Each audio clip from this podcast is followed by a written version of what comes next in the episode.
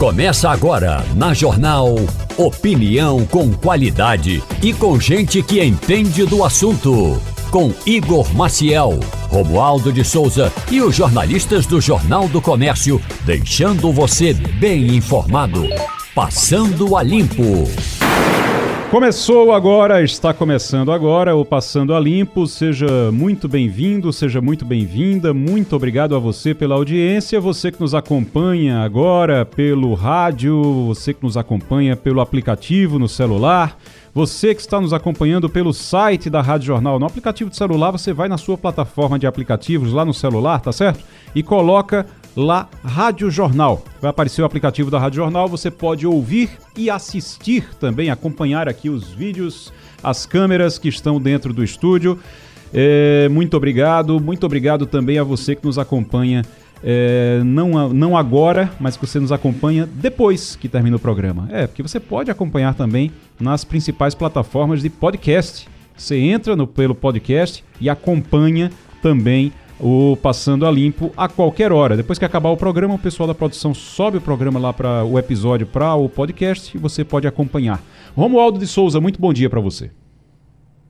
Bom dia, bom dia para você, bom dia ao nosso ouvinte, bom dia para quem fica imaginando que essa ação de partidos, de parlamentares de oposição, vai dar em algum resultado. Não vai dar em absolutamente nada. Mais de uma dezena de parlamentares apresentou um requerimento de pedido de impeachment do presidente Luiz Inácio Lula da Silva em função de suas declarações sobre o conflito de Israel com os terroristas do Hamas.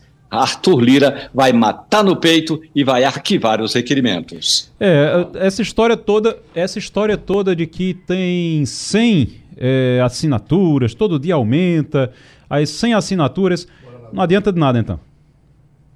Não, não adianta nada, até porque o presidente da Câmara dos Deputados, por várias razões, tem um compromisso político com o presidente Lula da Silva. Uhum. Depois, não é o momento, segundo é, algumas pessoas que estão muito próximas de Arthur Lira, não é o momento de dar vazão a uma crítica interna, então deixa primeiro arrefecer toda essa situação. Até porque não há uma movimentação externa, digamos, da sociedade. Lula disse o que disse no último fim de semana, houve uma certa repercussão nacional e internacional, e no parlamento apenas a oposição falou, fez essa, apresentou esses requerimentos de impeachment de Lula. O presidente da Câmara não vai deixar prosperar essa ação de afastamento de Lula da Silva. Para quem não lembra, para quem tiver for da oposição, for aí é, tiver torcendo pelo impeachment de Lula e quiser ficar com raiva de Arthur Lira, é, daqui a pouco eu vou pedir para Romualdo fazer as contas de quantos pedidos de impeachment de Bolsonaro Arthur Lira é, também arquivou. Deve ter, se você pegar essa, eu acho que ele, ele precisou comprar um birô novo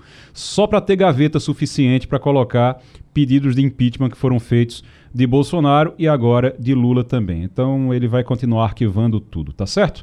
O, deixa eu falar, deixa eu já começar dando bom dia aqui a Fernando Castilho. Castilho, bom dia. Bom dia, Igor. Bom dia, Romualdo. Bom dia, ouvintes da Rádio Jornal. Mas já vou direto conversar com Roberta Soares. Roberta Soares é colunista de mobilidade, especialista em mobilidade no Jornal do Comércio e é, tem essa notícia aqui que o governo de Pernambuco não vai propor aumento das passagens dos ônibus no Grande Recife e criará bilhete tarifário único.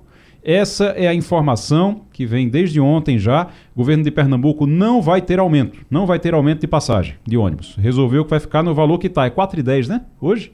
4, é. 4,10, né?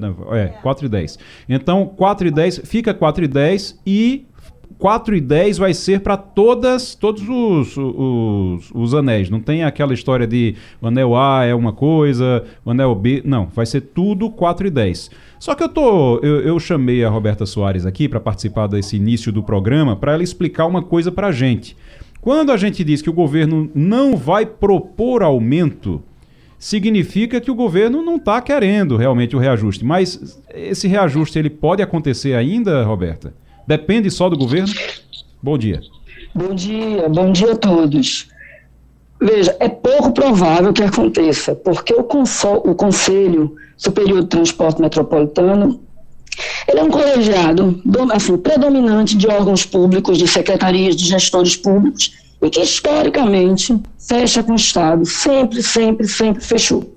E iria fechar de novo. Tanto que é uma surpresa, foi uma excelente surpresa para o uhum. passageiro, viva, né? Porque a gente precisa lembrar que o transporte público nacional, ele está sofrendo uma crise financeira, tá? Mas ele também está sofrendo uma crise moral. E a gente precisa resgatar isso. A gente precisa entender que transporte público é o que vai salvar nossas cidades. E por isso ele precisa de qualidade. Então, é importantíssimo esse gesto. Lógico, a gente sabe que tem aí as pressões políticas, tanto que a gente trabalhava com a certeza de que viria um reajuste. E a informação que a gente tem de bastidor é que esse reajuste foi sim calculado. Uhum. Porque, veja, é uma conta simples. Tem um custo que precisa ser coberto. Hoje, esse, o transporte público custa dinheiro e transporte público de qualidade custa mais dinheiro ainda. As pessoas precisam entender isso. Então, quem paga isso é o passageiro. O que, é que vai acontecer? O Estado vai cobrir o que seria esse custo. Agora, o que, é que a gente precisa ficar atento, Igor? É que, assim, comemorando, o, o setor operacional está alerta, porque isso, alguém tem que pagar essa conta, porque é aí que vem o alerta. A gente precisa ficar atento para que para que, que o governo do Estado tenha tido esse gesto, segundo ano que não faz reajuste, uhum. é, a gente precisa ficar atento para que não haja redução de serviço. A gente precisa lembrar que o governo de Pernambuco, o mesmo governo que não vai dar reajuste, foi o que tirou coletivo, 200 coletivos. Quem anda de ônibus está sentindo isso na pele. A frota está muito velha, quente, os intervalos estão gigantes. Nos terminais integrados também não tem prioridade viária, a faixa azul não avança. Então, assim, menos ruim. Assim, eu acho que foi, de fato, um reajuste, assim, um tiro no pé politicamente. Aí vocês que têm análise política, uhum. o sistema de transporte vem com uma perda de passageiro histórica, mas desde a pandemia se agravou muito e a gente não vê melhorias. Então, Uber Moto aí, né, levando o passageiro do ônibus, então, assim, seria um tiro no pé. Agora a gente precisa, isso é a tarefa de casa, agora uhum. a gente precisa investir tem que botar 60 milhões e a gente tem que fazer a licitação para que os contratos possam investir, para que haja também o controle da operação. É preciso também cobrar a eficiência uhum. dos operadores, né? Enfim, e melhorar a qualidade. O sistema está muito ruim. O sistema de transporte público de passageiros da região metropolitana está muito ruim, Ô, infelizmente. Então, uhum. vamos ficar atento a isso, Igor. É, ô Roberto, então você está aqui dizendo, eu chamei você exatamente que eu queria tirar essa dúvida, que quando diz o governo não vai propor aumento, a gente fica pensando, não vai propor, mas será que vão aceitar que não tenha? Quer dizer que estão Com certeza. vão aceitar, né? Isso aí quem é... Poderia, uhum. é, quem poderia, que era o que estava acontecendo, que é a grande disputa do Conselho, é conseguir torná-lo mais sociedade civil. Ele é muito pouco sociedade civil. Inclusive, a gente, há alguns anos, teve um embate sobre isso e se conseguiu. Uhum. E quem cuida, quem está sempre à frente disso é o pessoal que representa a sociedade civil, os conselheiros, né, que ainda se movimentam. Então, eles não vão ser contra o não aumento, eles seriam contra o aumento. Então, assim, eu posso estar enganada, mas o que a história mostra é que é certo. Se o Estado vai propor isso, é o que uhum. vai é, priorizar, principalmente diante da situação do sistema de transporte, que todo mundo tem consciência. Então, Agora a gente precisa ficar atento uhum. à qualidade. garantia da prestação de serviço, para não fazer cortesia é. com o chapéu do passageiro. Isso. Sai bem na foto politicamente, mas eu que estou lá no ônibus, uhum. continuo penando, esperando muito tempo, redução de frota, calor, e a, a refrigeração da frota, que tem lei prevista. Enfim, a gente tem inúmeras pendências que, que precisam calor, ser tratadas também. E que o calor está grande, uh, muito, mais do que Igor, nunca. Muito, muito. O quente, Fernando Castilho. Sim, outra coisa. Oi, diga. Só uma informação. Uhum. É, a gente, na verdade, quando eles falam bilhete único, é, o bilhete único, ele, o nosso, é, ele é um pouco diferente do resto do país. Porque o do resto do país, ele é é, é, digamos assim, universal. Ele pega em, todas as linhas, em todo o sistema. Certo. O nosso não. A nossa integração temporal ela só se dá em terminal. Então, uhum. a gente chama de bilhete único que vai unificar os dois anéis que existem hoje. A gente hoje só tem dois anéis. Então, o que é o Estado está fazendo é pegando o segundo anel, Sim. que é usado só, só não, por 15% da demanda, ia riscando. Agora, por exemplo, as linhas opcionais, elas continuam com seus valores, uhum. entendeu? É só certo. no caso do anel B que ele vira A. Ponto. Já é então, é muita coisa. Pronto, já é muita coisa. Viva. Porque o anel B é 5,60 e vai baixar para 4,10. É. Então você que paga 5,60. Assim, você tem linhas é. muito curtas que são cobradas o anéis. Tem uhum. muita justiça, justiça social no transporte público. Você, você que pagava 5,60 na sua passagem de ônibus vai pagar 4,10. E você que pagava 4,10 vai continuar pagando 4,10 porque era para ter um aumento e não vai ter esse aumento. Mas Fernando Castilho tem uma pergunta para Roberta. Roberta, bom dia. É, a minha curiosidade é o seguinte: como é que o governo do estado pretende, ou melhor, existe alguma informação de que o governo do estado vai botar mais dinheiro? Porque nós não devemos iludir ninguém. Transporte urbano custa caro. É, o benefício que o governo do estado dá de isenção de óleo diesel não é suficiente. E a resposta que a gente tem visto nos últimos anos é você perder passageiro, na medida que você perde passageiro, você tira ônibus. Eu posso falar porque eu sou usuário de ônibus e sinto isso. Então, a minha pergunta para você é o seguinte: existe alguma, é, alguma informação nos seus contatos de que o governo, com esse discurso de que tarifa única e não reajuste, o governo vai meter a mão no bolso e botar dinheiro no sistema? Ou é só uma atitude política de achar, é, de tentar agradar o passageiro não fazendo o reajuste? É, Castilho, é isso. É, a informação que a gente tem em casa oficial é que é, é, é, esse não reajuste é, custaria 60 milhões a mais por ano. E o governo iria acrescentar. Só que a gente precisa no subsídio que ele já dá. Em 2023 foram 250 milhões. Por que, que o governo do estado começou a subsidiar? Por causa dos contratos que foram feitos, acho que em 2014, com a, a licitação das linhas de ônibus parcial. Né? A gente tem um, dois consórcios que operam via contrato. Então, tem sim, eles calcularam isso, é, eles vão explicar isso melhor. Dizem que agora tem um domínio maior do, financeiro do sistema e que esse não reajuste iria representar 60 milhões. Então, a gente passaria aí para 300 milhões de subsídio direto e indireto, tá? porque muita coisa aí também eles calculam sendo indireto, e vai ser o nosso custo, que na minha opinião é muito pouco. É. É muito pouco. 300 milhões para um sistema de transporte como o nosso é muito pouco. Tem que colocar ainda mais. Enfim. Mas Roberto. eles têm previsto isso sim. Roberta, muito obrigado. Roberta Soares, especialista em mobilidade e, colunista de mobilidade do Jornal do Comércio, da coluna de mobilidade do Jornal do Comércio. Muito obrigado, Roberta. E a gente vai continuar acompanhando isso. Você volta aqui depois para trazer as novidades. Vamos esperar o resultado dessa decisão do Conselho, mas, é, pelo que a gente está vendo, vai sim ficar, vai ser confirmado. Então, 4,10, passagem do anel A continua 4,10 e você que pagava 5,60 vai ser tudo agora 4,10 também, tá certo? Então vai baixar esse de 5,60 para 4,10 e sem aumento este ano. Roberta, obrigado, até a próxima. Até a próxima. Romualdo, como é que está a repercussão aí em, em Brasília? eu estou vendo que você está de gravata, você está todo arrumado, vai para o Palácio do Planalto hoje, é?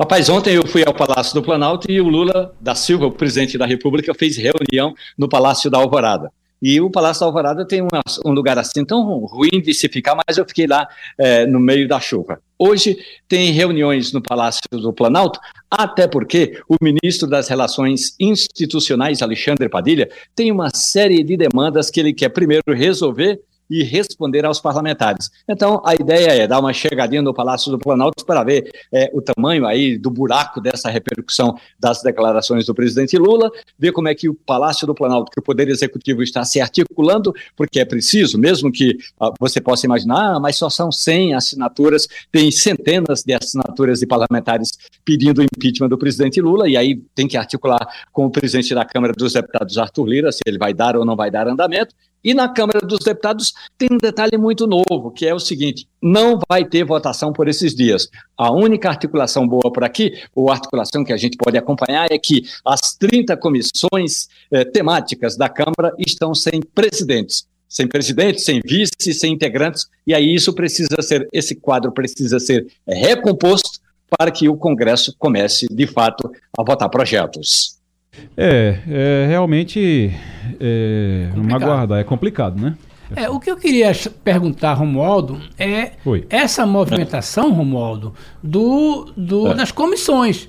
Porque o parlamento funciona essencialmente de comissões. É, é, tá tudo acertado, vai haver alguma disputa, vai, o pessoal vai somente tomar posse ou vai haver algum embate por essas colocações. A gente sabe que as grandes comissões são negociadas, mas é, essa legislatura está caminhando para simplesmente as pessoas trocarem tudo bem, não vai ter disputa, não vai ter movimentação nenhuma?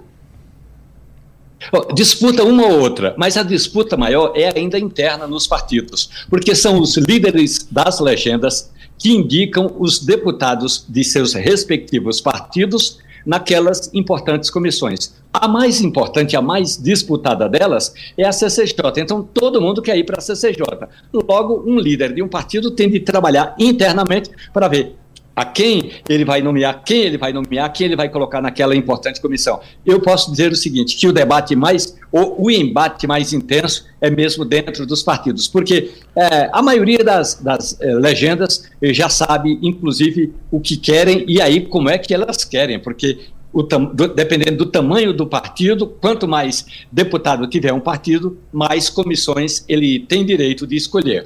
Edgar Leonardo, muito bom dia. Alô, Edgar? É, a gente está sem o, o contato. Bom dia. Edgar. Agora. Está me escutando? Edgar Leonardo, muito bom dia. Estamos escutando ah, sim. Estou sem sua imagem, mas estamos escutando bem. O, o Edgar. Ah. Eu estou vendo aqui, eu vou pedir para o Castilho falar sobre isso também, mas queria, primeiro eu queria perguntar uma coisa a você. O Castilho trouxe aqui a informação de que a reforma da Previdência não contém, não está contendo os gastos com aposentadorias e o Brasil prevê déficit de até 350 bilhões em 2025. A gente teve uma reforma da Previdência aprovada em 2019. 2019. e anos. aí você já tem de novo, as contas não estão fechando de novo. Ô Edgar, o povo não sabe fazer conta lá não, porque quando eu faço orçamento, quando eu faço as contas, eu, eu, eu já prevejo uma coisa, as minhas pelo menos eu prevejo ó, gastos inesperados, eu sei que vai ser mais do que eu estou prevendo, já para não, não tomar um susto. E aí, é, a reforma da Previdência, de, de ano em ano, você tem que refazer, né? Na verdade, o que você está falando é uma coisa que é básico, né? A gente trabalhar com o fluxo de caixa. Isso. Né? Então a gente vai prever o fluxo de caixa. É isso que a gente faz nas finanças domésticas da gente. A gente vai lá e a gente troca um carro, a gente compra um imóvel, a gente faz alguma, toma algum empréstimo e a gente já sabe que durante 12 meses, 24 meses, 36 meses, a gente vai ter aquela despesa recorrente no orçamento. Ou até a gente se planeja para um crescimento de despesa. Um pai que acabou de de, de, de ter o filho, ele sabe que ele vai, no primeiro ano não tem escola, mas a partir do segundo ele vai ter escola, ele a partir do nascimento vai ter o plano de saúde, a depender da carência do plano da mãe, e ele precisa se planejar para isso ao longo dos próximos anos. O que a gente tem no Brasil, uma coisa que a gente já fala há muito tempo, Igor, que é uma falta de planejamento de maneira mais geral. Não é uma falta de planejamento específica para o caso da Previdência. O caso da Previdência, ele só reflete essa falta de planejamento mais geral, uma falta de planejamento da economia como um todo e uma falta de planejamento orçamentário. Até porque a própria reforma da Previdência foi uma discussão muito forte, uma discussão que a gente teve, mas se você for observar, a reforma da Previdência deveria ter ocorrido lá atrás, em Fernando Henrique Cardoso. Porque uhum. a gente já perdeu um negócio chamado o boom né, populacional. É aquela fase onde a gente tem a maior parte da população de um país, onde esse boom demográfico ele ocorre no momento onde você tem a maior parte da população dentro daquela fase inicial, entrando no mercado de trabalho, porque essa etapa é a etapa de maior produtividade. O trabalhador vai produzir, o trabalhador vai pagar a sua por sua aposentadoria, ou seja, ela vai engordar aquele caixa, porque o trabalhador ele não contribui para a sua aposentadoria em particular. No Brasil, ele contribui para um caixa e esse caixa vai fortalecer a Previdência. Então, a gente, naquele primeiro momento, a gente perdeu. E detalhe, a gente vai precisar sim revisar essa reforma da Previdência, porque a gente, além de ter perdido o bom, o boom, a gente tem um problema muito sério. Imagine que o Brasil tem aí mais de 30% dos brasileiros jovens de 15 a 25 anos, uhum. naquela faixa que a gente chama de nem nem, não trabalham e não estudam. Isso quer dizer que não contribuem E provavelmente, quando vierem a contribuir, vão contribuir em, em, em, em pontos muito baixos, em níveis muito baixos.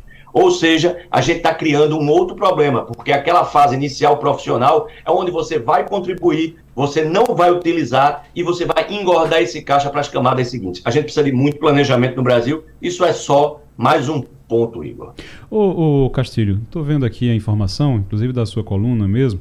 O Brasil já está gastando quase 900 bilhões para é. pagar os aposentados do INSS numa conta em que só arrecada 600. É. 600 bilhões. Os números de dezembro do INSS ainda não foram divulgados, mas já se sabe que está se aproximando de um trilhão, com o déficit se aproximando de 350 bilhões. Uma coisa que me impressionou: há quatro anos, quando foi feita a reforma da Previdência, o buraco era de 25 bilhões. Agora é de 350. É, na verdade é o seguinte: o, o buraco era de 225. Ah, é porque é o seguinte: era vi, menos 25 bilhões do que é hoje. Subiu 25 bilhões. Talvez eu tenha ah, colocado o texto tá, errado. Ok, ok. Não, okay, é o seguinte. Entendi. O que a gente está vivendo no Brasil, e Edgar fala bem interessante, é o seguinte. Nós estamos, é, o governo comemora a, a, o crescimento do emprego. Quando a gente vai olhar, Igor, quem é que está contratando? É microempresa, contratando trabalhadores com salário mínimo, no máximo com dois salários mínimos. Outra coisa, a explosão do MEI. O MEI paga uma taxa do qual uma pequena parcela vai para o INSS. E a partir do MEI o cara tem direito a pelo menos aposentadoria de um salário mínimo. O que a gente está vendo no Brasil é, primeiro, mais de 85% das aposentadorias que o Brasil está dando hoje é de um salário mínimo. Então, nós, a Previdência brasileira caminha para ser é, de um salário mínimo é, apenas 6% da Previdência ganham entre 2 e 3 salários mínimos. O teto do salário mínimo é 0,0 não sei o que. Está entendendo? Então, essa é uma realidade muito dura. O que é que a gente está vendo aí?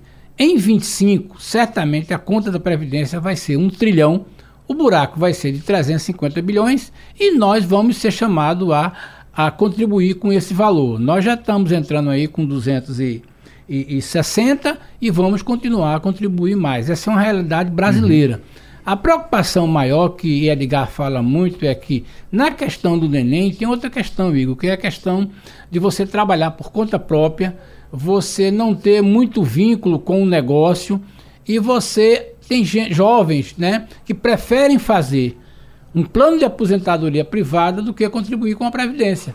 Então, essa é uma coisa muito ruim é, então, mesmo pessoas físicas, por exemplo, o cara faz o MEI, fatura com o MEI, mas prefere pegar seu dinheiro e botar numa previdência privada. Uhum. Esse é um, um, estágio muito ruim. Agora, só para finalizar a questão da previdência. Foi conta errada, meu filho. Não adianta ter isso. Fizeram a conta errada Fizeram a conta errada, os números eram muito é. frágeis para você tomar a decisão que você tomou. a prova ser. é disso aí. Só então, lembrando que o embate foi muito político e a gente não via falar de número. É. Só para você ter uma ideia, o principal agente era o hoje senador é, pelo Rio Grande do Norte, é, que é líder da oposição. É... Romualdo? O, Romualdo, me ajude aqui. Como é o nome do senador Oi. do Rio Grande do Norte, que é líder da oposição? O, o Marinho. Marinho. E Marinho era um secretário que tinha lá. Então, eu acho que tem uma coisa aí que é muito dura a gente dizer. A reforma da Previdência foi feita em suma de números muito frágeis. Aí, quando entrou a política, meu amigo, o custo foi para o espaço. Sabe qual é o problema? Sabe qual é o grande problema? O que é que isso me amedronta agora? Que a reforma tributária eu acho que fizeram muita, eh, eh, fizeram muita conta política e esqueceram, esqueceram de, da conta de fazer financeira. a conta financeira. Exatamente. A impressão que eu tenho é essa. E porque se já fizeram isso na reforma da Previdência, a reforma da Previdência foi feita, foi mal feita. É, Foi mal feito. Tá, tá claro, é essa. Agora, aqui é um negócio que três anos depois, quatro anos depois, você está tendo que refazer a conta de novo e o, o, déficit subiu, então fizeram a conta errada. Né, Romualdo? E você sabe qual é o argumento do senador? Hum. É, nessa época, o, o, o ele não era senador, tá certo? Então, o atual senador, pelo PL do Rio Grande do Norte, ele, Rogério Marinho, ele diz o seguinte: olha, é preciso pensar uma previdência que precisa ser renovada ou reformada a cada dois anos. Minha gente, nós não temos estrutura política no Brasil para fazer uma reforma é, previdenciária a cada dois anos, como está pedindo, como está reivindicando o líder da oposição, o senador Rogério Marinho. Eles já não trabalham direito, já tiram folga demais e ainda acham que vão ter tempo para fazer uma reforma previdenciária, uma reforma da Previdência a cada dois anos. Olha, realmente é cada coisa. Deixa eu, deixa eu só agora. A gente está na linha agora com o auditor de controle externo, gerente da Gerência de Fiscalização de Segurança e Administração Pública, o Bruno Ribeiro Pereira, que é do Tribunal de Contas aqui do Estado. O Tribunal de Contas do Estado divulgou o Índice de Governança e Gestão da Segurança Pública no Estado. Isso me chamou a atenção porque o percentual foi de 63% de atendimento às boas práticas avaliadas nesse índice de governança. Esse índice é um índice que o TCE aderiu a esse índice em junho de 2023 e começou a fazer um acompanhamento. Eu queria que o Bruno, Bruno, eh, seja muito bem-vindo, eh, doutor Bruno, e aqui ao Passando a Limpa, eu queria que o senhor, já dando bom dia, queria que o senhor explicasse para a gente o que é esse índice, ele mede o quê? Bom dia, bom dia a todos, obrigado pelo espaço que vocês estão nos fornecendo. O índice de gestão e governança pública, ele visa medir algumas boas práticas que podem ser implementadas pelo governo estadual no setor de segurança pública. E é uma metodologia que a gente está aplicando, foi pensada pelo Tribunal de Contas da União, com os objetivos de fazer um diagnóstico nacional de como está a segurança pública é, no nosso país.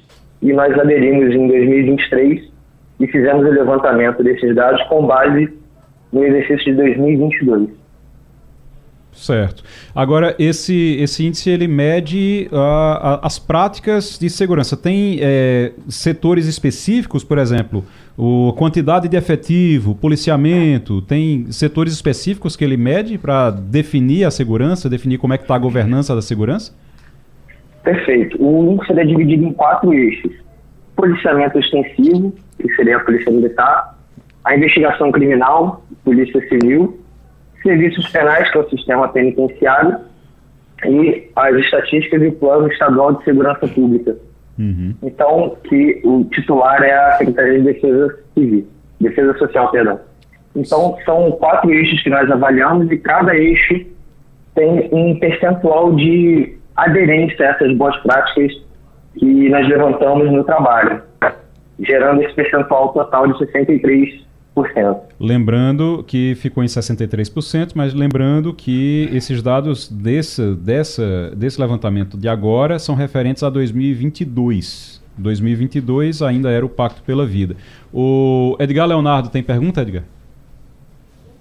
É, sim. É, eu queria tirar algumas dúvidas. É, a gente percebeu que é, esse índice deve ser algo extremamente importante, porque Eduardo Dene dizia: aquilo que eu não posso medir, eu não posso gerenciar. Então a gente tem agora números e a gente pode acompanhar os resultados, a evolução disso tudo. Mas eu teria basicamente duas questões. Uma, é, o senhor teria números da média brasileira e dos nossos estados vizinhos para que a gente pudesse ter uma baliza, a gente pudesse compreender onde é que está o sarrafo, porque para a gente que está conhecendo agora, esses números eles podem parecer, a princípio, é, é, é muito bons. E a outra coisa é o seguinte: a gente viu que são quatro eixos: policiamento ostensivo, investigação criminal, serviços penais e estatísticas criminais. Em estatísticas criminais, a gente está muito bem, mais de 86% cumprido. É, mas a gente tem serviços penais onde a gente está com o nível que é considerado pela própria baliza, que é dada pelo modelo, como nível, intermédio, nível inicial, na verdade. Existe já algum plano? Como é que está sendo utilizada a estatística para que a gente possa, então, se planejar para ações futuras, principalmente nesse item, né, nesse, nessa, nesse, nesse eixo serviços penais, que a gente ficou com 43%, que ficou aí um, um índice aparentemente baixo. Esse trabalho é um trabalho que foi coordenado pela Rede Integrar, com envolvimento de outros tribunais de contas, outros 10 tribunais de contas. E os tribunais de contas eles estão é, publicando aos poucos os índices é, nesses estados.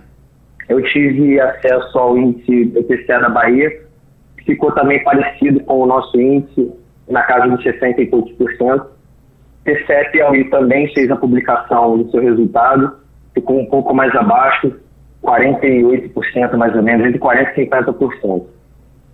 Então, esses dados provavelmente vão sofrer uma consolidação mais à frente, até a adesão de outros tribunais de contas para aumentar, para amplificar é, esse índice, seja mais amplo no país. Mas, é, em linhas gerais, o que eu tive acesso dos outros tribunais de contas foi mais ou menos isso. O índice, ele tem por função é, apontar alguns caminhos que o tribunal pode atuar. Então, ainda é muito precoce, ainda prematuro que a gente possa apontar causas de um ou outro, outra nota, mas isso vai ser, servir de baliza para que a gente possa desenvolver outros trabalhos aqui dentro do tribunal, notadamente auditorias operacionais, em que aí sim a gente vai poder mergulhar, vai poder detalhar e apontar é, alguma causa, alguma ação que possa estar influenciando no índice mais baixo. Mas a gente também quer deixar bastante claro que esse é um trabalho que caminha no sentido da colaboração com o governo é, estadual. Né? A ideia do Tribunal de Contas é atuar em parceria para poder melhorar o, o sistema de segurança pública do Estado. Bruno Ribeiro Pereira é auditor de controle externo e gerente da Gerência de Fiscalização de Segurança e Administração, é, representando aqui, falando aqui sobre, no Tribunal de Contas do Estado de Pernambuco, representando aqui o TCE. Fernando Castilho. Doutor Bruno, bom dia. Eu quero confessar ao senhor que eu tenho muito medo do quadro geral. O quadro geral mostra 66% de atendimento de boas práticas, mas quando a gente vai é, mensurar esse quadro nos 63. 63, quando a gente mensura esse quadro, a gente vai ver que a realidade é muito difícil e nós estamos falando de uma coisa que é a segurança pública. Esse documento inicial, o 01, ele vai servir para, por exemplo, que foi feito com base nos números do governador Paulo Câmara. Ele vai ser o modelo de referência que vocês vão cobrar a partir de agora da gestão Raquel Lira, ou ele é apenas mais um índice que você pode ir lá pesquisar, ver alguma coisa, mas é que a gente pode iniciar uma discussão muito grande, porque são temas muito amplos. Então, como é que o, o tribunal vê esse documento e como é que ele vai ser usado? Vai ser mais um índice que está aí disponível para o governo ir lá e ver e comparar? Perfeito, obrigado pela pergunta. É, a ideia do nosso presidente Valdeci Pascoal é que esse índice seja apurado anualmente. Então, inicialmente tivemos a apuração do ano base 2022, mas no exercício de 2024 nós iremos apurar 2023. Então, a gente vai conseguir criar uma série histórica e ter é, informações mais robustas de como está o, o, ambiente de segurança pública no Estado. Então, é importante a gente fazer esse acompanhamento anual do índice e criar essa série histórica. Obviamente, como eu disse anteriormente, uhum. que esse índice ele vai ajudar o tribunal em algumas outras ações, alguns outros instrumentos de fiscalização que a gente vai poder atuar mais detalhadamente, notadamente auditorias operacionais, que são auditorias que têm por função avaliar eficiência, performance da administração pública. Mas também é um trabalho que pode servir de orientação para os órgãos, para as organizações que estão dentro do sistema de segurança pública. Então, é, a partir do momento que a gente dá publicidade, entrega o relatório, é, deixa claro quais são as boas práticas que estão ali estabelecidas, a, a Polícia Militar, a Polícia Civil, a Secretaria de Defesa Social, a Secretaria de Administração Penitenciária pode começar, é, por iniciativa própria, trabalhar na, na implementação dessas boas práticas que, com certeza, vão resultar em melhores é, serviços para a população. É, o, o, Bruno, isso é importante. Então, quer dizer que esse, essa primeira divulgação é um ponto de partida. A gente parte de 63%. E aí, durante o ano de 2024, vai se avaliar 2023. Durante o ano de 2025, vai se avaliar 2024 para a gente poder dizer se está evoluindo ou não. E aí é importante você ter um parâmetro. Esse parâmetro está sendo colocado, então, é, por esse índice que o Tribunal de Contas é, adotou aqui, aderiu a esse índice em junho de 2023 e começa, então, agora a utilizá-lo. Ô, Bruno, muito obrigado. Obrigado pela participação aqui. E a gente vai continuar sempre conversando em contato com o Tribunal de Contas para fazer o acompanhamento também dessa, dessas avaliações que vocês vêm fazendo, tanto do, do Estado todo, é, em relação ao Estado, como também dos municípios, tá certo? Eu que agradeço pelo espaço, muito obrigado, bom dia. Abraço. Olha, o Romualdo, tô vendo aqui que vai ter. Como é que tá a situação de Toffoli, hein? Que tô vendo aqui que a Petros vai ingressar na justiça contra a decisão de Toffoli de suspender leniência da JF. Como é que está a situação de Toffoli lá com o, o, aquela decisão que ele estava tentando fazer com que as empresas não pagassem as multas, liberando as empresas das multas, dizendo que elas foram enganadas, que não precisavam pagar nada. Houve muita crítica e depois não se falou mais nesse assunto. Como é que está isso? É, o Supremo Tribunal Federal tem 11 ministros, é, ou é composto de 11 ministros. Como o Flávio Dino ainda não tomou posse, ele só toma posse agora no dia 22, por enquanto o Supremo só tem 10 ministros. Luiz Roberto Barroso, o presidente do Supremo Tribunal Federal, disse que iria esperar a chegada do último integrante para que a casa fique completa. Aí sim, 11 ministros, não conta o presidente. Esse, esse, plenário de 10 ministros é dividido em duas turmas, cada turma de cinco ministros. O ministro Dias Toffoli quer que esse tema, que ele deu a decisão de perdão das dívidas, eh, das multas, seja debatido num, numa turma, ou seja, uma turma formada apenas por cinco ministros. Já uma interpelação apresentada pelo Procurador-Geral da República diz o seguinte: que seria fundamental que todos os integrantes do Supremo Tribunal Federal, ou seja, o plenário do STF, debatesse o assunto. Luiz Roberto Barroso ainda não bateu o martelo. Daquilo que eu consegui apurar, daquilo que eu consegui ouvir de especialistas que entendem muito mais que eu de Supremo Tribunal Federal, Barroso vai levar o assunto para o plenário, mas vai esperar que a casa esteja completa. Portanto, não vai ser essa semana, porque, amanhã, aliás, depois da manhã vai ter a posse de Flávio Dino, vai ter a posse, vai ter uma pequena festa petistola lá dentro, depois vai ter uma missa, e aí só na semana que vem é que ele de fato vai se sentar na cadeira de ministro. Eu acredito que no mês de março esse assunto vai ao plenário, como quer o Procurador-Geral da República, Paulo Gonet. Eu, falei aqui Petros e não expliquei o que era. O Petros é o fundo de pensão dos funcionários da Petrobras que iria receber 1 bilhão e 700 milhões da empresa. A Petrobras foi prejudicada. A Petrobras foi roubada, tá? A palavra é essa. É. Petrobras foi roubada, é essa palavra que se usa quando você. Quando levam alguma coisa de você, quando tiram alguma coisa de você indevidamente, é, e aquilo está tipificado como crime, então você pode dizer que foi roubada. A Petrobras foi roubada e iria receber, a título aí de, de indenização, uh, dinheiro. Um, um, de, dessas indenizações, uma parte dessa indenização, dessa multa, iria para o fundo de pensão dos funcionários da Petrobras. Não é para engordar o caixa da empresa, não. É para o fundo de pensão dos funcionários. É a previdência deles. 1 bilhão e 700 milhões de reais que o Toffoli resolveu dizer que não, que não precisava pagar, não, deixa isso para lá, tá tudo bem. Então foi isso a decisão do Dias Toffoli e agora está essa confusão aí, a gente esperando que isso se resolva. Mas a Petros é que o, o fundo de pensão, o Petros, é que está dizendo que quer sim esse dinheiro, que vai fazer questão desse dinheiro.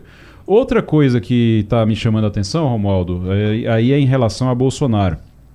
Bolsonaro foi chamado para depor, né? Ele vai falar foi. alguma coisa? Ele é obrigado a falar alguma coisa? Na verdade, ele foi chamado para prestar depoimento, e aí a defesa dele disse o seguinte: é, a gente não quer prestar depoimento agora, porque estamos esperando o resultado de algumas perícias, vamos marcar outra data. E aí a reportagem da Rádio Jornal teve acesso a um documento assinado pelo ministro eh, André Alexandre de Moraes. Ele diz o seguinte: ó, é importante que seja fixada a data do depoimento, 22 de fevereiro. Portanto, quinta-feira. Bolsonaro vai ter de prestar depoimento na quinta-feira. Aí, o mesmo Alexandre de Moraes lembra o que já está na Constituição Federal. É categórico, diz ele. Será, o, o investigado é, não vai poder escolher o local e a data para prestar depoimento, mas ele tem o direito de falar no momento adequado. Ou seja, Bolsonaro vai e não vai falar, vai, vai ficar de bico calado, porque a defesa alega que não tem todas as informações das investigações, inclusive da perícia nos smartphones do ex-presidente. É, tá vendo aí? É, eu acho que faz todo sentido. É, o presidente pode ir, é, o ex-presidente pode ir, não, não, não, é, falar não falar nada, e a sua defesa pode pedir outro depoimento depois, quando julgar é, é, interessante. É importante observar isso, que aquela é possível que o presidente possa depor novamente. Claro que esta data de 22, por uma dessas coincidências, é poucos dias antes da manifestação de que Bolsonaro está convocando para São Paulo. Tem um aspecto político. É, é muito interessante para Bolsonaro não ir, né? Porque esse vai ser mais um tema que certamente ele no seu pronunciamento, no seu discurso, no pronunciamento quem faz é, é presidente, no seu discurso na, na Paulista, ele pode dizer que está sendo perseguido. Agora, é, a, defesa tem todo o direito de reivindicar isso, não é obrigado a, a você a, a responder. Agora, você tem que comparecer. É, e ele está dizendo que quer o, o passaporte de volta, diz que não fugirá. Ele diz que ele diz, olha, não vou fugir. Agora me dê o passaporte de volta. Não quero fugir. Ele quer ir para os Estados Unidos. Ele está querendo ir para os Estados Unidos é, para um, é, um encontro com Donald Trump. E aí encontrar, ele quer viajar não só com Donald Trump, mas encontrar com lideranças conservadoras assim que recuperar o documento.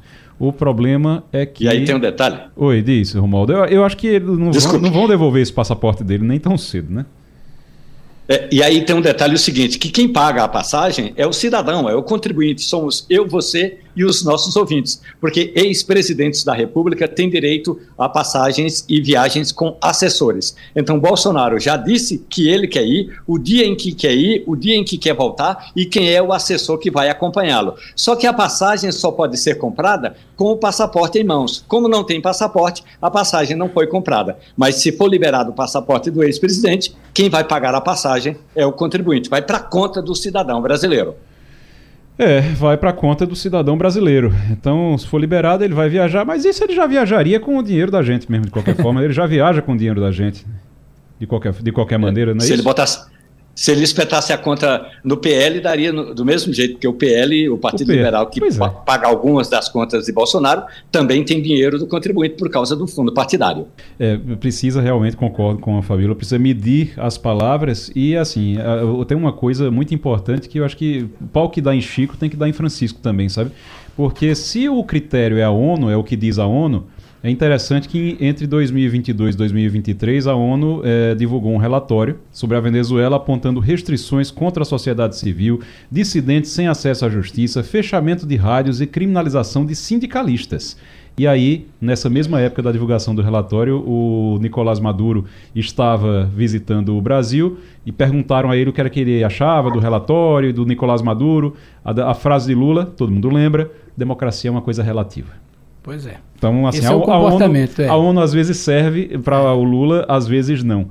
Pau que dá em, Frisco, em, em Chico tem que dar em Francisco também. É, assim, é, é, isso é a regra, deveria ser pelo menos. Valeu, valeu Fabiola. E vamos continuar, acho que a gente vai continuar falando sobre esse assunto também. Felipe Moura Brasil, bom dia. Salve, salve, Igor, equipe, ouvinte da Rádio Jornal, sempre um prazer falar com vocês. Muito bom dia, Felipe. O Felipe Moura Brasil. O, essa declaração de Lula ainda causando é, muita repercussão, repercussão negativa para o Brasil, né? É uma barbaridade que ele disse. É, a gente precisa analisar também pelo conjunto da obra. Quer dizer, essa equivalência traçada pelo Lula entre a reação militar de Israel ao ataque terrorista cometido pelo Hamas em 7 de outubro de 2023 e o extermínio em massa de judeus, promovido por Adolf Hitler durante a Segunda Guerra Mundial, foi desqualificada pelo próprio Lula, naquela mesma entrevista de domingo, 18 de fevereiro agora, de 2024, em hotel na Etiópia, quando os jornalistas impeliram o Lula a comentar os episódios ligados à Rússia de Vladimir Putin e à Venezuela de Nicolás Maduro. Então, vamos lembrar aqui, para ser é, muito justo com as declarações originais, o, o que ele disse é, sobre a reação militar de Israel.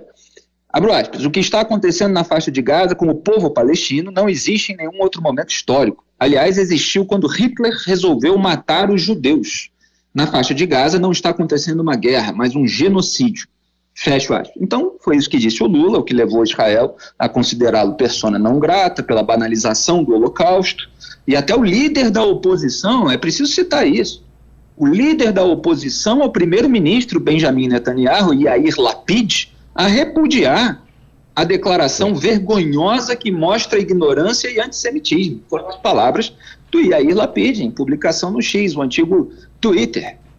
Quer dizer, é, lá em Israel você tem uma democracia, você tem direita, você tem centro, você tem centro-direita, centro-esquerda, você tem esquerda, é, e todos acabam repudiando esse tipo é, de banalização é, do Holocausto. Quando as pessoas eram é, introduzidas numa câmara de gás e morriam asfixiadas pelo regime nazista, sendo que mulheres e crianças também passavam por isso e tinham que carregar cadáveres. Aquelas pessoas que foram mortas por asfixia até a vala e depois entrar elas próprias na Câmara de Gás. Então, é o maior horror da história da humanidade e o Lula é, fica traçando essa falsa equivalência. Agora, quando ele foi questionado sobre o seu próprio silêncio diante da morte do Alexei Navalny, que é um crítico do Vladimir Putin, há anos perseguido e preso pela autocracia russa, pelo regime autoritário do próprio Putin, o Lula, esse petista acusador, reclamou da pressa de acusar alguém. E aí eu vou citar aqui as aspas. Se a morte está sob suspeita, você tem que primeiro fazer uma investigação para saber do que o cidadão morreu. Vamos acreditar que os médicos legistas vão dizer: o cara morreu disso ou daquilo para você poder fazer um pré-julgamento. Porque senão, você julga agora que foi alguém que mandou matar e não foi, e depois você vai pedir desculpas. Para que essa pressa de acusar alguém? Não quero especulação. Então o cidadão morreu numa prisão, eu não sei se ele estava doente, eu não sei se ele teve algum problema. Porque senão é banalizar uma acusação. Fecha aspas. Quer dizer, ele dá essa declaração imediatamente após ele banalizar as acusações a respeito é, de Israel, fazer essa comparação estapafúrdia com o extermínio em massa de judeus. Ele quer que o mundo acredite nos médicos legistas de um regime autocrático do Vladimir Putin, que determinou a invasão da Ucrânia, onde milhares de pessoas morrem e o Lula não fala nada. É, o regime que é acusado de ter envenenado o próprio Navalny em 2020, com o agente nervoso, né, a substância Novichok, é, que era produzida é, na era soviética, então tem toda a ligação é, feita até por laboratórios alemães é, em relação à, à, responsabilidade das autoridades russas. É, e ele fala que não quer especulação. Quando ele trata do que acontece na faixa de Gaza, ele usa os números que são divulgados pelo Hamas. Quem governa a faixa de Gaza, ou pelo menos até o começo é, dessa guerra, que acabou evidentemente bagunçando todo o tabuleiro, mas é o responsável oficial, é o Hamas. Quando se fala, e muitas vezes a imprensa repercute sem filtro, em Ministério da Saúde de Gaza, se está falando do Hamas. É simplesmente é, o nome oficial para um setor do governo do grupo terrorista.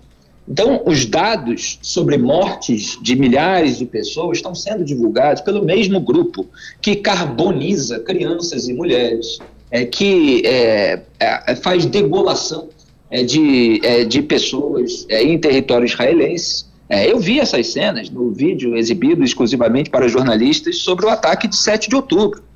O Lula usa esses números, que são absolutamente desprovidos de uma análise específica de caso a caso.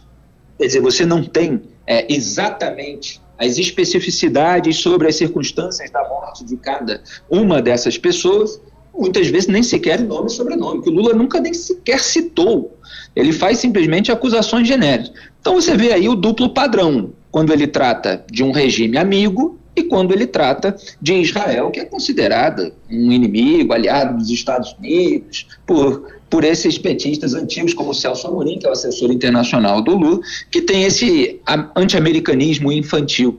E aí o Lula foi questionado também sobre o Alto Comissariado das Nações Unidas, da ONU, tá? para Direitos Humanos, ter sido expulso da Venezuela pelo ditador Nicolás Maduro, também aliado do Lula. E aí o que, que ele disse? Falou assim, eu não tenho as informações do que está acontecendo na Venezuela que é o que eu chamo de, do método de se fazer de sons, que é o mesmo que o Lula usou quando a ditadura venezuelana retaliou a principal opositora, Maria Corina Machado, cotada para disputar eleições é, com o Nicolás Maduro, foi impedida pela Controladoria Geral da Venezuela de disputar eleições. O Lula disse: não conheço pormenores do problema com a candidata da Venezuela. Isso foi em julho de 2023. Então, em relação aos regimes amigos, ele não sabe de nada, não está informado, para que a pressa, não vamos banalizar uma acusação. Em, em relação a Israel, uhum. ele toma é, esse tipo de medida. E como você estava falando, Igor, só para complementar, Sim. enfim, poderia fazer aqui uma longa análise, é, o Lula tem dois pesos, duas medidas em relação à ONU, às próprias revelações da ONU. Mas há uma diferença. É, o que o Alto Comissariado da ONU aponta em na Venezuela é muito específico sobre as violações de direitos humanos cometidas pelo regime do Nicolás Maduro. É, torturas, repressão a manifestantes, etc. É, e em relação às próprias tropas do Vladimir Putin na Ucrânia, que cometeram estupros e torturas, também isso foi apontado pela ONU. Agora, em relação ao que acontece na faixa de Gaza, muitas vezes a ONU simplesmente reproduz os números do Hamas porque o secretário-geral da ONU é o Antônio Guterres, é um cara de histórico socialista que faz parte dessa esquerda global contra a qual a esquerda judaica está se voltando desde 7 de outubro. É alguém que tem uma militância anti-Israel já antiga e é muito criticado, por exemplo, pela ONU, UN Watch, que vigia a ONU, que é uhum. comandada pelo Hillel Neuer. É, então você tem números genéricos a respeito do que acontece na faixa de Gaza, enquanto você tem relatórios bastante específicos já produzidos por meio é, de uma missão é, independente contra a Rússia e contra a Venezuela. E o Lula o que, que faz? Ataca Israel com base em alegações genéricas e passa pano para Putin e Nicolás Maduro. Quer dizer, ele tem uma tem interesses próprios está prejudicando a imagem do Brasil no exterior e colocando em risco a vida dos judeus, inclusive em nosso território. Felipe Moura Brasil. Felipe, obrigado e até quinta-feira. Obrigado, um grande abraço a vocês. Tchau, grande abraço. Ô, Romualdo, é, essa convocação de Lula, Lula convocou ao Brasil o embaixador em Israel, e tem gente dizendo uhum. que ele devia pedir desculpa. Você, você conversou com alguém do Ministério das Relações Exteriores? Tem alguma chance de Lula pedir desculpa? Olha, seria prudente, mas dificilmente o presidente Lula vai pedir desculpas. Logo, esse catálogo eh, de críticas feitas pelo governo do, do primeiro-ministro Netanyahu vai persistir e Lula vai continuar sendo persona não grata. O que não significa absolutamente nada. Não significa que Lula não pode entrar em Israel. Pode, tranquilamente. Só que não é bem-vindo. Isso é o que significa uma persona não grata. Agora, um detalhe muito importante o presidente Lula da Silva vai se encontrar com o representante do governo do presidente Joe Biden e nesse diálogo eh, o governo dos Estados Unidos eh, vai recomendar essa é uma orientação é, de Washington, vai recomendar mais prudência nas declarações do presidente Lula.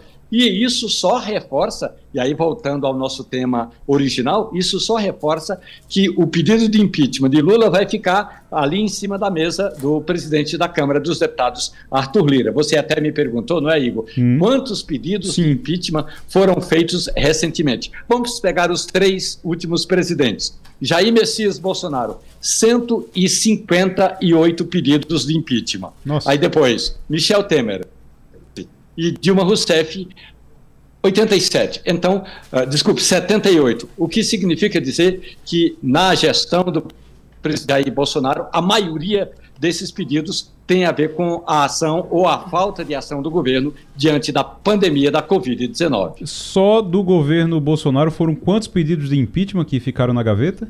Cento e? 158. 158. De Lula, tem, esse é o primeiro? Não, tem outros, pergunta, né, já?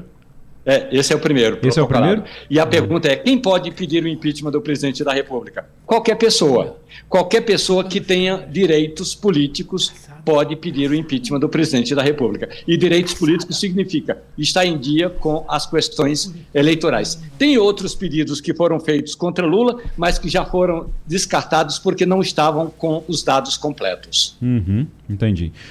Ok, e só para a gente já nesse finalzinho de programa aqui, é, Edgar Leonardo, você, se eu dissesse a você que duas pessoas fugiram da penitenciária de da penitenciária de segurança máxima, que todo mundo acreditava que era impossível fugir de lá, de uma penitenciária de segurança máxima em Natal, que fugiram fazendo um buraco na parede, que utilizaram um alicate grande, daqueles grandes, que, que o pessoal que estava fazendo uma obra por acaso esqueceu por lá.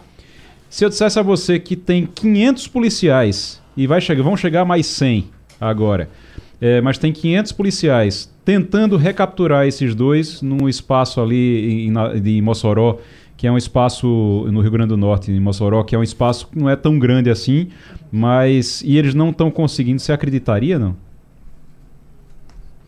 Olha, é, vou deixar só uma reflexão, até porque a gente não tem muito tempo. Mas imagina que a gente que não está lá no dia a dia, a gente não sabe o que acontece lá dentro. Mas que a gente sabe que tem, veja bem, minha reflexão, só para deixar no ar. Hum. É, a gente tem uma série de lideranças importantes do crime organizado naqueles presídios federais todos. Sim. E me parece, não sou especialista em segurança pública, apenas uma pessoa que tenta analisar as situações me parece que esses dois indivíduos, eles não são grandes lideranças, não, mas não eles conseguiram fugir. Quando você tem esses dois indivíduos postos em liberdade, você trouxe toda a mídia, e a gente está aqui falando, sobre os presídios federais. Então eu fico pensando muito bem: será que a gente vai achar esses caras? Ou será que os chefes já disseram, encontra eles, acaba com eles porque eles acabaram trazendo muita mídia para cima da vida da gente e provavelmente muitas das benesses que a gente tinha internamente, que ninguém precisava saber, vai ser cortada, porque agora tem muita gente pensando na vida da gente. Porque, amigo, sinceramente, uma grande fuga de um presídio de segurança como esse presídio é, era de se esperar para uma das grandes lideranças que movem montanhas, mas montanhas de dinheiro, de uma forma que a gente que não está no meio é incapaz até de avaliar. Você não fugiram. Que, é. Não fugiram porque realmente eles Isso. provavelmente creem que a vida lá dentro não deve ser tão ruim quanto lá fora. Primeiro que estão seguros dos inimigos. Mas eu penso que a gente não vai achar esses dois não, viu? Porque os colegas vão achar primeiro. Eu tô ouvindo, eu tô vendo, eu tô recebendo uma mensagem aqui, pessoal dizendo, não sei quem é mais incompetente, a polícia do Rio Grande do Norte para poder prender de novo o, esses dois que fugiram, ou os deputados os, uh, que fizeram pedido de impeachment já sabendo que não vão, que não vai vingar, que não vai sair. 158 no caso de, de Bolsonaro, um agora de Lula, setenta e tantos de, de Michel Temer e Dilma. Ah, meu Deus do céu. Mas oh, eu queria oi, fazer só um pequeno comentário sobre essa questão agora. Faz uma semana hoje que acho que os, os dois criminosos fugiram, o governo não conseguiu e um fato que foi revelado, que me parece bastante constrangedor em função dessa busca, é que as duas pessoas que, os dois criminosos, pegaram um telefone celular. Se o telefone celular não tivesse sido desbloqueado para a questão de localização, essas informações já podiam estar sendo monitoradas. Salvo se os dois né, des, é, desabilitaram a questão de bloqueio, seria. Não, mas, mas não tem como. Eles não. É porque eles não levaram. Que eu, pelo que não, eu sei, eles, levaram, eles não levaram o celular. Né? Eles utilizaram o celular quando estavam lá na casa que eles invadiram. Eles certo. utilizaram esse celular hum. quando estavam lá. Romualdo, se, se tivesse informação, me corrija. Mas eu acho que eles. É, é isso, né, Romualdo? Eles utilizaram enquanto. É, os celulares lá. não estão com eles mais. É, não ah, estão tá com eles, não. Ah, então... Eles sabiam que iam ser, que iam ser seguidos, ah, então tá eles certo. utilizaram. Aí, tanto que os moradores dessa casa que eles invadiram de, relataram o que foi hum, que eles tá conversaram. Certo. Eles queriam saber se era possível fugir pelo mar, onde era que eles tinham que chegar para serem resgatados. Eles é. estavam tentando, ligando é. para o Rio de Janeiro para tentar pegar informação é, ali de facilidades. Qual, qual, qual, seria a possibilidade deles saírem daquela é. região? É. Eles querem voltar para um, um, morro daqueles no Rio de Janeiro. Claro. Porque se eles voltarem para o Rio de Janeiro. Eles são ligados um morro, ao Rio de Janeiro, né? É, se eles voltarem, são do Comando Vermelho. Se eles voltarem para um morro daqueles, eles ficam mais, eles ficam protegidos. E eles estão querendo fazer isso, só que não estão conseguindo, quer dizer, pelo menos até onde a gente sabe, eles não estavam conseguindo porque existe um cerco. Mas sei lá, já que ninguém encontra eles. Olha, uma semana depois, é, mesmo com essa quantidade de, de, de policiais, de policiais é perfeitamente possível que eles tenham saído daquele perímetro. Se eles saíram daquele perímetro, aí os contatos que pode, porque aí você certamente é, é, encontra pessoas, contatos, né? é possível até que nessas conversas tenham tido outros contatos, mas é aquela história. Existe uma chance de recapturá-los se eles estiverem no perímetro de busca. Uhum. Mas se saiu, a gente só vai ver em algum outro momento ou na situação mais trágica que você diz, eles sejam achados pelos seus chefes. Ô Romualdo, você acha que uh, eles ainda estão por lá, vão ser presos ou não? O que é que você tem de informação para a gente encerrar aqui? Se eu fosse o ministro da Justiça e Segurança Pública, Ricardo Lewandowski, eu pegava um milhão de reais e ia nas principais rádios e televisões do Rio Grande do Norte e diria o seguinte: olhe, quem me der pista desse povo, se eu conseguir prendê-los, eu dou um milhão de reais de benefício para quem encontrar e quem der informação sobre esses presos. Tem muita gente que sabe onde eles estão ou por onde passaram, mas aí no Estado brasileiro não é permitido fazer esse tipo de benesse. Eu acho que o benefício de pagar, de dar uma contribuição para quem der informação segura, poderia render muito mais resultado do que juntar toda a Força Nacional, a Polícia Rodoviária Federal e a Polícia Federal. Tem que ter a colaboração de quem sabe onde eles estão. É, antigamente isso acontecia através do Disco Denúncia, né? O Disco é. Denúncia ninguém ouve falar mais em Disco Denúncia, acabou, realmente ficou sem. É, perdeu a força que tinha antigamente, mas é, seria uma solução seria uma ajuda grande. Romualdo, obrigado. Obrigado, Edgar Leonardo, Tchau. participando aqui hoje também. E Fernando Castilho, muito obrigado. A todos vocês da bancada, muito obrigado a você que nos acompanhou até agora também. Continue ligado aqui na Rádio Jornal. Um grande abraço. Até amanhã. A Rádio Jornal apresentou opinião com qualidade e com gente que entende do assunto. Passando a limpo.